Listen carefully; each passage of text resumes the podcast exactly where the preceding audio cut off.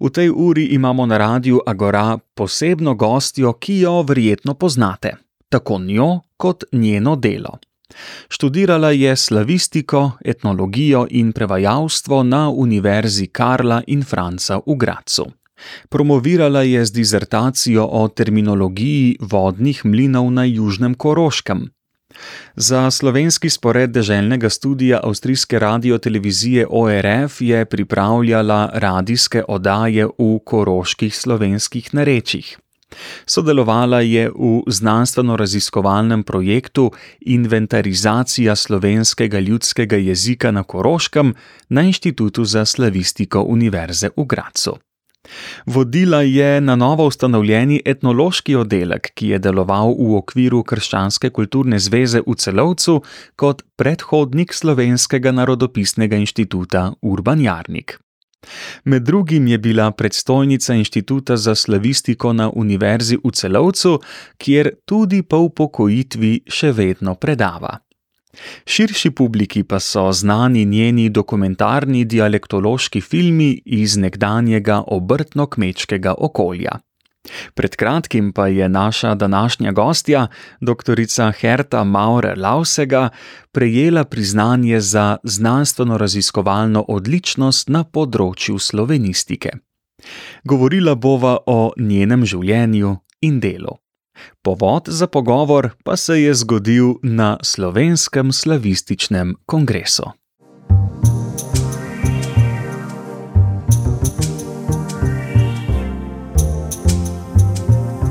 Agora, obzorja.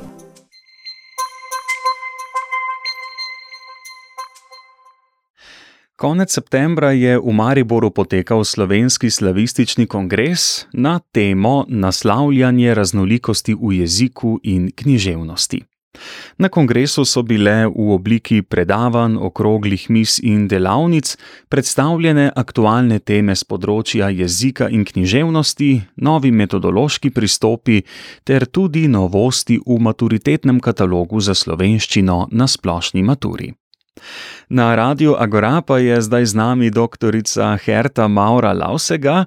Za vas pa je bil slovenski slavistični kongres nekaj posebnega, saj ste prejeli priznanje Zveze društev Slavistično društvo Slovenije za znanstveno-raziskovalno odličnost na področju slovenistike. Zelo se že veselim pogovora z vami o vašem bogatem in raznolikem delu, najprej pa iskrene čestitke za to priznanje. Ja, iskrena hvala, bilo mi je tudi to veliko veselje. Ampak takega priznanja ne bi nikoli ne dobila, to pravzaprav dolgujem moji kolegici Marti Polanšek iz Obirskega. Ona mi je rekla, Herta, pojdi študirati slovenščino na Graški univerzi. Jaz sem hotela neke druge stvari, pa je pa rekla, pridi k nam na slavistiki, je lepo in jaz sploh nisem sanjala o tem, da bi slavistiko študirala. Uh, sem študirala slovenščino in tudi prevajalstvo slovenščine. Problem je bil takrat, če ni bilo magistrskega študija, jaz sem morala iti na doktorat in sem morala narediti slavistiko, ko tudi ni bil moj življenjski načrt, ampak jaz sem nekje tam ostala. Ja, študirala sem prvo leto tudi glasbo, pa nisem mogla peti in sem se grozno jezila skoraj deset let. Moralo je pa tako biti, da sem potem prišla k filmskim ekipam in so tako nastali zdaj moji narečni filmi. To se pravi, vse nekje v življenju, nekje se je samo usmerilo, jaz tega nisem načrtovala.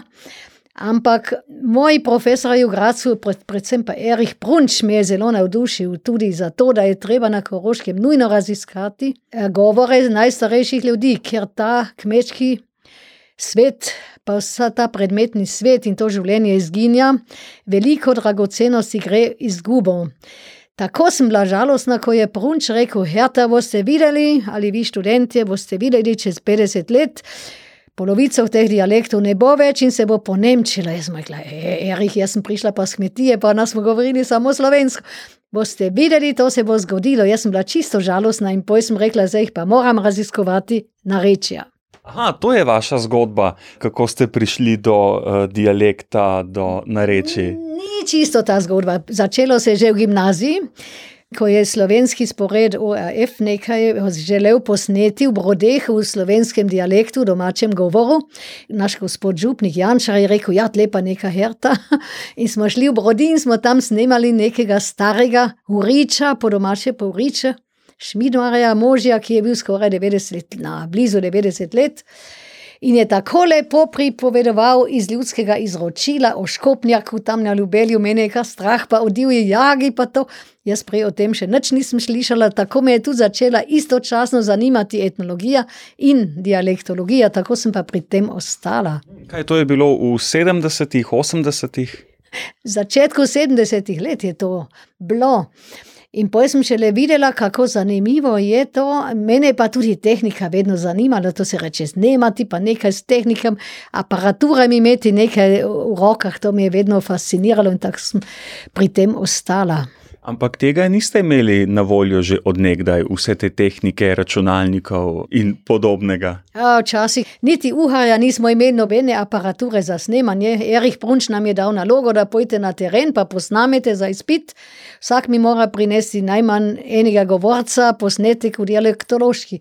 Jaz sem šla gospodu Župniku, sem rekla, imate v Sloveniji plajba, kdo kako aparaturo, da bomo to posneli, jaz ne morem, mi pa nimamo. Poj pa eden v našem kraju že imel tako napravo, mi je pa posodil aparaturo in smo tisto prvi posnetek naredili tam v Sloveniji, plajba, ko še v mojem študijskem času, no, tudi sem seveda bila vesela, ampak hvala Bogu, da smo dobili aparat.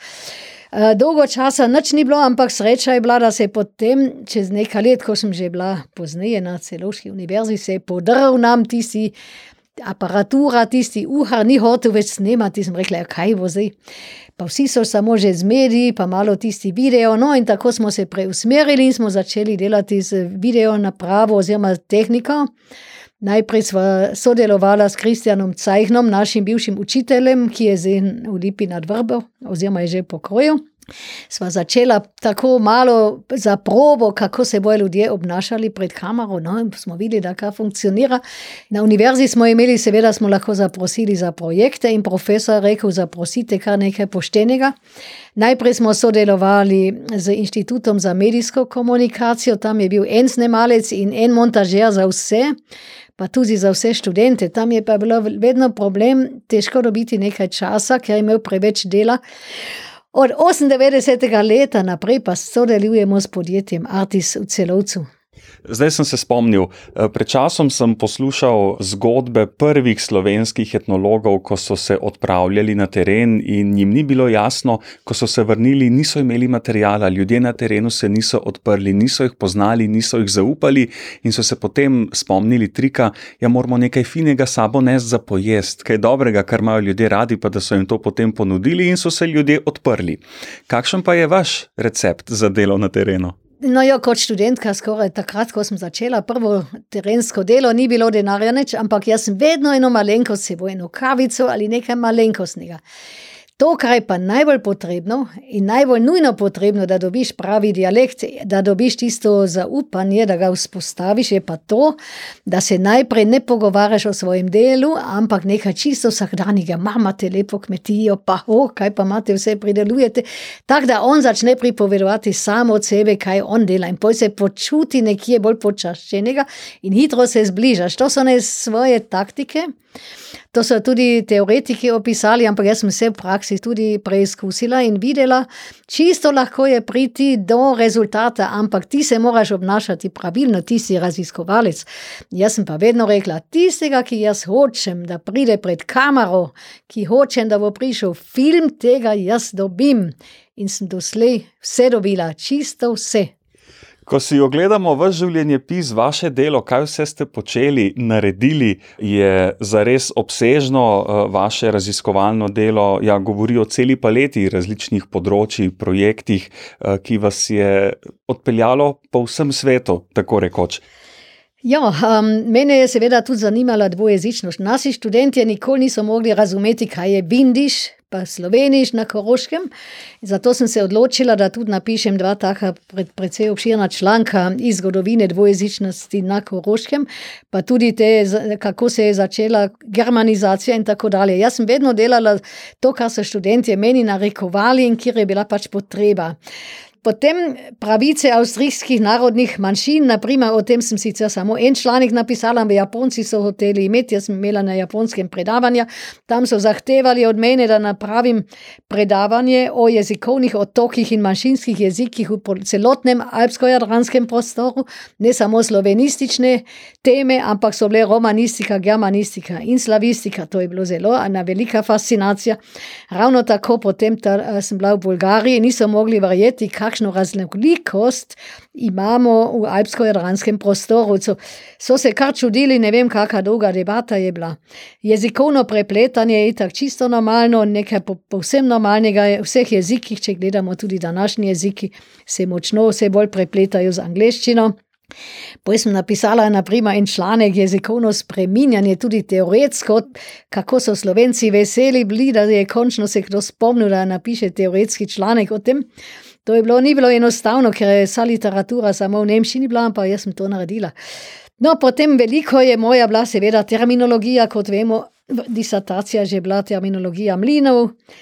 In jaz sem potem pa zdaj v starem novejšem času raziskovala terminologijo stare kmečke orodje v rožanščini, kako se je spreminjalo, kako je bilo včasih, kako je danes. Pa tudi me je zaneslo v 18. stoletje matematično terminologijo, kako so ustvarjali Valentin Vodnik, kako je ustvarjal prve računice v slovenskem jeziku, je sam izdelal svojo terminologijo. To je bil pravi hec, ko smo to predavali.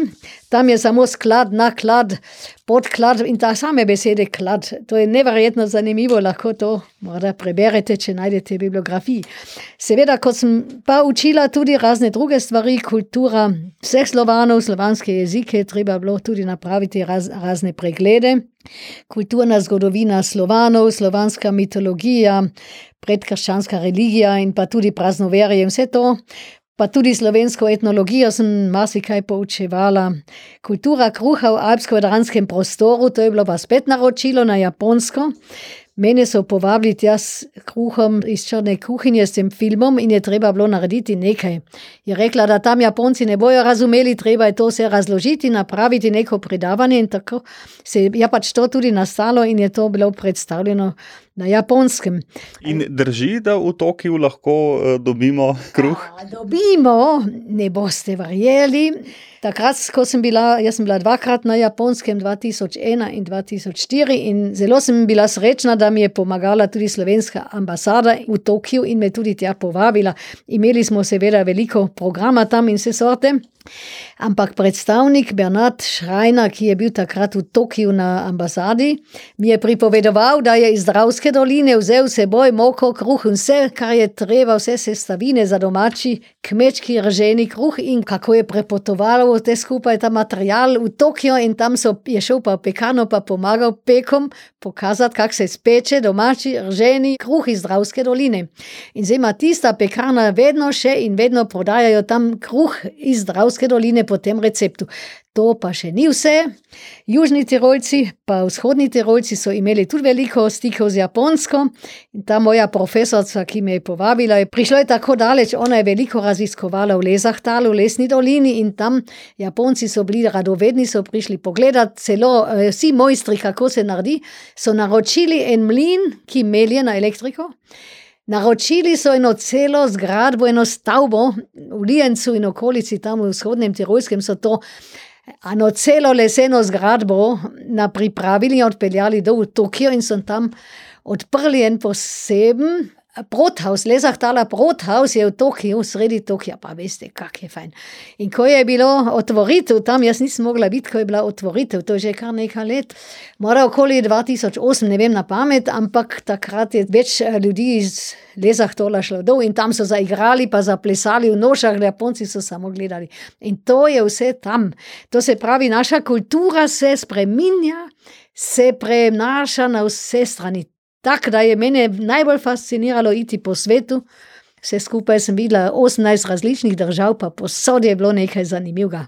Ja, in vabili so vas tudi še v druge države, da bi tam delali, raziskovali, uh, snemali z njimi. Oh, snemati ne moš posod, mi imamo na Koroškem toliko dela, da sem rekla, da ne morem nikamor. Ko smo bili v Tokiu, so mene hoteli povabiti v Afriko, en profesor je, ustavna, je bila debata po mojem predavanju, ko sem imela kruh iz črne kuhinje, referat in predstavitev kratko filma. Je rekel, da bi dobro bilo, da bi Afriki nekaj takega dela, potem se je postavil en profesor iz Japonske.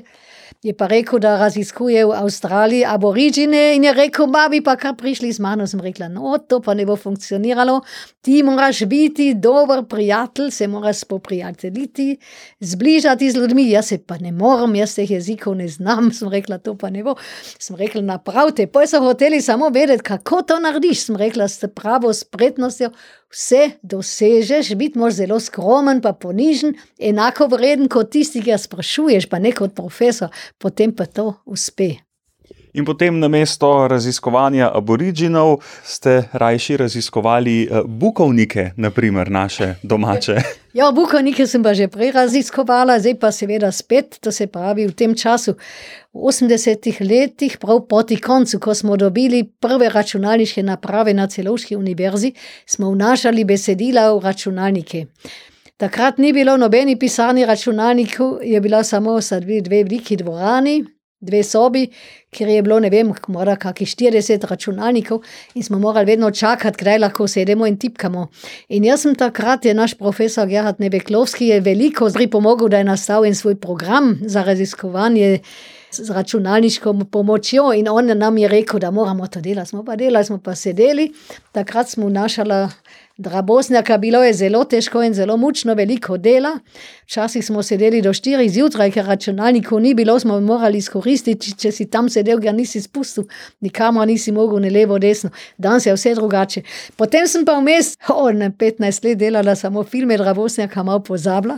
Ne pozabila nisem, ampak videla sem, da je še bolj potrebno nareči snemati govore domače ljudi, ker ljudje umirajo in jezik z njimi. Sem rekla, no, jo, tega rabosnjaka bomo že še izdali, bo ne bo nam nikamor zginil. In zdaj na stare dni sem se spet povrnila nazaj, no, tako da se zdaj pripravlja kritična izdaja rabosnjakovih besedil eh, v sodelovanju z Akademijo Inštitut za slovensko literaturo in literarne vede Matija Ogrin, dr. Matija Ogrin pa je vodja teh projektov. S čim vas je rabosnjak tako pritegnil? Mene pravzaprav ni pritegnil tako Drabosnjak, ampak naš učitelj Kristjan Cajhen, ki je bil pri nas 18 let v Sloveniji in plajva kot učitelj.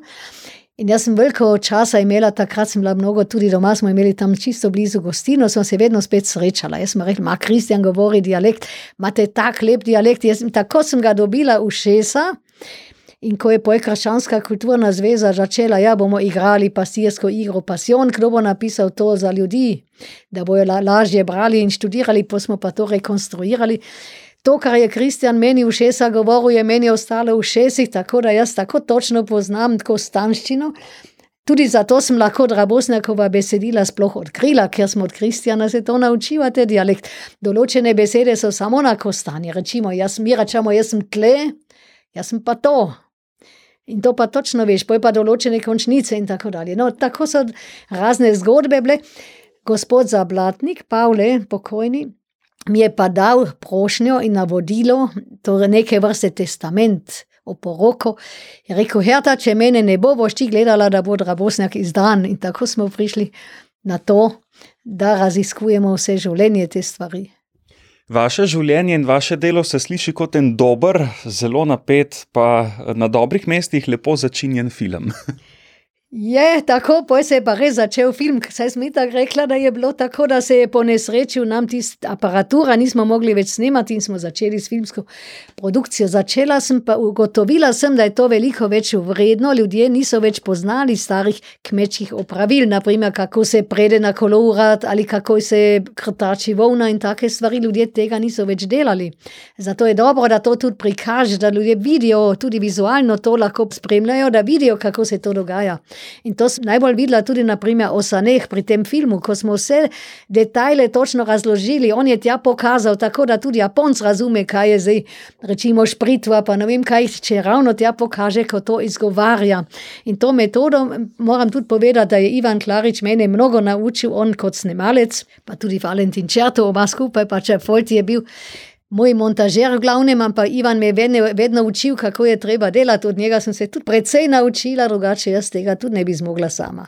Ja, z vsemi temi filmi ste eh, naredili v slovenistiki nekaj posebnega, kar ni še nihče drug. Ja, problem je to, če hočeš delati filmsko dokumentacijo, take kot je mi delam, stare kmečke upravila, staro kmečko orodje in take starejše stvari, etnološke, je dobro, da si etnolog in da si slavist. Ne zadostuje, da si sam dialektolog in moraš imeti tudi filmske izkušnje, ki zahtevajo čisto drugačne pristope. Saj so tudi v Trstu, pa v Ljubljani, pa v Mariboru začeli po mojem vzorcu delati tudi po te, take filme, ampak noben ni bil oboje etnolog, slovenist pa še praksa s filmskimi ekipami, te, tega nišče ni imel. In poj se je videlo, kaj se je naredilo, sicer vse lepo dialektološki posnetek je ena stvar, ampak filmski dialektološki posnetek je pa čisto nekaj drugega. To je čisto pomembno vse, kar se vizualno dogaja, tudi upoštevati. In se spominjam, kako tesno je bilo v prostoru, ko smo snemali kruh iz črne kuhinje pri najeku v slovenem plajbaku ker je prišla ekipa Dobrodanko Roška in smo imeli istočasno, mi smo snemali, oni pa tudi. Jaz, kot dialektolog, pa nisem imela nikjer več prostora in sem sedla se na tla, čisto kot da mene tudi kamera dru z druge strani ni videla. Včasih je bilo potrebno, da greš ven, da vse ljudi odpraviš, nikogar nisem želela imeti pri sebi, ker to nikoli ni funkcioniralo ker je treba tudi gledati, kam se človek z očmi usmerja, kam te gleda in tako dalje. Pa tudi, če narediš napake, jaz mi jih tudi naredila, sem rekla, no pa še enkrat začnimo, vse je nam dobro uspelo. Je pa tudi treba malo ljudi zabavati, zraven potem pa vse malo laže gre.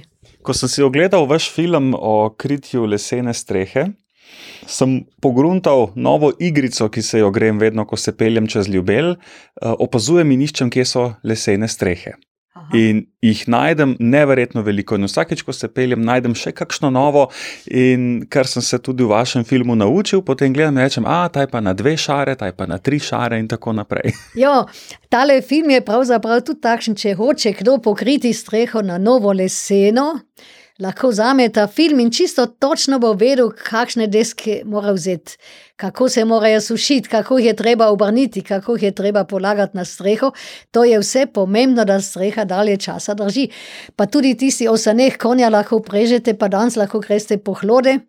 Ko smo mi snemali, ni bilo snega, smo morali, moj stric moral hlode na goro pri strugarjih gor zapeljati ne vem, ne vem, kilometrov više, gor, kjer je bil še malo sneg. Potem smo pa še enkrat dol, to se pravi, je on gor zapeljal, kjer je bilo dosti snega, drugače filma ne bi mogli napraviti.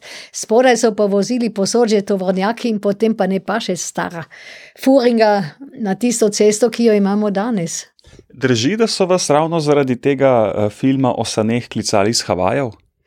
Uh, ne, jaz sem bila na svetovnem kongresu v Ameriki in je bila potem debata, jaz ne bom pozabila, Zelo izčrpno debato o saneh, gospa profesorica z Hafajo, jaz pa tle z našega plajvaka. Kako lepo je bilo se razvijal, razvijal ta celotni no, ta dialog. Njo je pač zanimalo, kako mi to delamo, kako, kakšne metode imamo, da nam to vse uspe. Mora še povem za začetek. Prvi naš film 94. leta na reči pod vrtačo je najprej bil slovenski in smo imeli študijski sejem v celovcu na sejmišču. In jaz sem predvajala ta film, je bil čisto nov, ne pa star. Ljudje so hoteli imeti nemščino, v nemščini film sem rekla, ga nimam. Poj so začeli denar polagati na mizo, so rekli, ga naročimo. In jaz nikoli ne bi delala mora nemških filmov ali sinkroniziranih filmov, ljudje so jih naročili. Jaz sem 25 filmov že prej prodala, prej da sem film naredila, so hoteli imeti za božič čisti film. To je bilo pa nekje začetku novembra, jaz sem morala potem pohiteti hitro smo naredili nemško sinkronizirano verzijo. In 24. decembra, ko je bilo vse končano, res zadnji dan, sem jaz vozila v snegu po Južni Koroški in sem dostavila tiste filme, ki so v zadnjem momentu se pač nastali. Zato tako so potem tudi prodrli v nemško govoreči svet in sem bila od zgornjega doline, ne vem, Groskirchheim, pa Köčah, Mountain do Wolfsberga, ne vem, kje s našimi filmi in je povsod bilo zelo prijetno. In vsa ta zgodba se je zgodila zato, ker ste se odločili študirati slavistiko. ja, jo, hvala, draga Marta Polanček, da si me napeljala na slavistiko, predvsem pa na slovenistiko. Jaz drugače, verjetno, slovenistike ne bi študirala. Dobro, čeprav me je dialekt zanimal, ampak meni ni prišlo na misel, da bi jaz to študirala. Draga Marta, hvala ti lepa. Kaj pa zdaj, kako gledate naprej? Kako je z dialekti, z vašim delom, načrte še imate? O, mi smo sredi dela, trenutno smo spet v občini Štefan na Zili, oziroma še smo tam. Zelo daleč imamo že produkcijo Novoletno petje, tam pravijo krale, običaj krale, pa base, klobase, naslednji dan je čisto nekaj posebnega. Vse je že posneto in smo sredi produkcije, to se pravi, no, jazi. Problem je vedno to, kako financirati, delati je lahko zastojno, ampak potem treba je stvari kupiti, če izdaš.